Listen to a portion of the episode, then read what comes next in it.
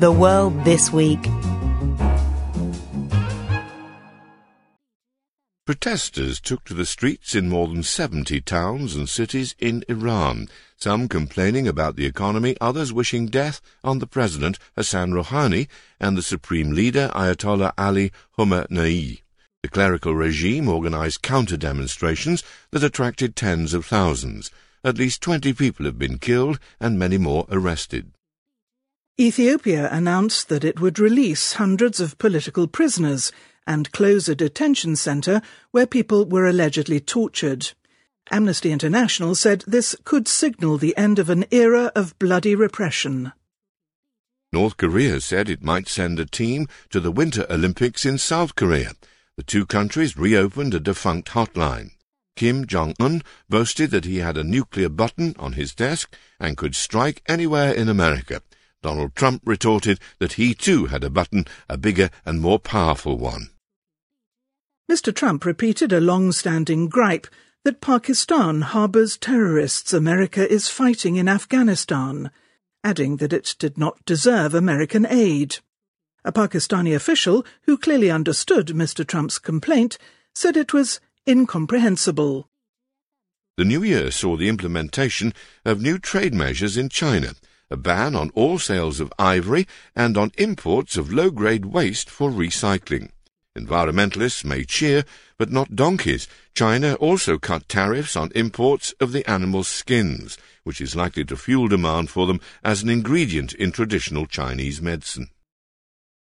A court in the Chinese city of Tianjin sentenced a human rights activist Wu Gan to eight years in prison, the harshest punishment imposed during a crackdown on such activists that began in 2015.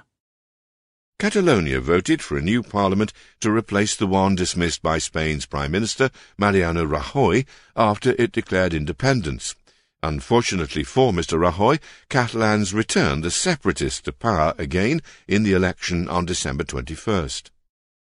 Italy's president dissolved parliament and set an election date, March 4th. Russia's authorities banned Alexei Navalny, the country's most prominent opponent to President Vladimir Putin, from standing in the presidential election due in March, citing a trumped-up graft conviction. Thousands of people in Peru protested against the pardoning of Alberto Fujimori, a former president who had served less than half of a 25-year jail sentence for corruption and human rights abuses. The current president, Pedro Pablo Kuczynski, said he had pardoned the 79 year old on health grounds. But he made the decision three days after Mr. Fujimori's son and nine other legislators from his party abstained on a vote to impeach Mr. Kuczynski. Salvador Nasralla conceded defeat in Honduras's presidential election held in November after America recognized the incumbent president Juan Orlando Hernandez as the victor. The Organization of American States had said that irregularities cast doubt on the result and called for new elections. The decision by Orrin Hatch to step down from his Senate seat in Utah prompted speculation that Mitt Romney would run to replace him. Donald Trump had wanted Mr. Hatch to stay on. Mr. Romney, a former presidential candidate, could become a focal point for Republicans who are disgruntled with Mr. Trump. India's feuding Ambani brothers reached a deal on their telecoms assets. In what amounts to a defeat in an aggressive price war, Anil sold Reliance Communications to Mukesh Reliance Jio, which entered the market by offering free calls and data packages. The deal hands back full control of the telecom company to the older brother 12 years after Anil took charge. SoftBank secured a deal to take a stake in Uber. The Japanese technology group will own 15% of the ride hailing firm. The total holding of the consortium it heads is over 17%. The investment values Uber at $48 billion, lower than the $68 billion placed on it after a recent round of fundraising. Spotify, a music streaming firm, reportedly filed documents that could see it list in New York this year. It was another volatile week for trading in Bitcoin, which plunged in late December from a high of more than $19,500 to below $12,000.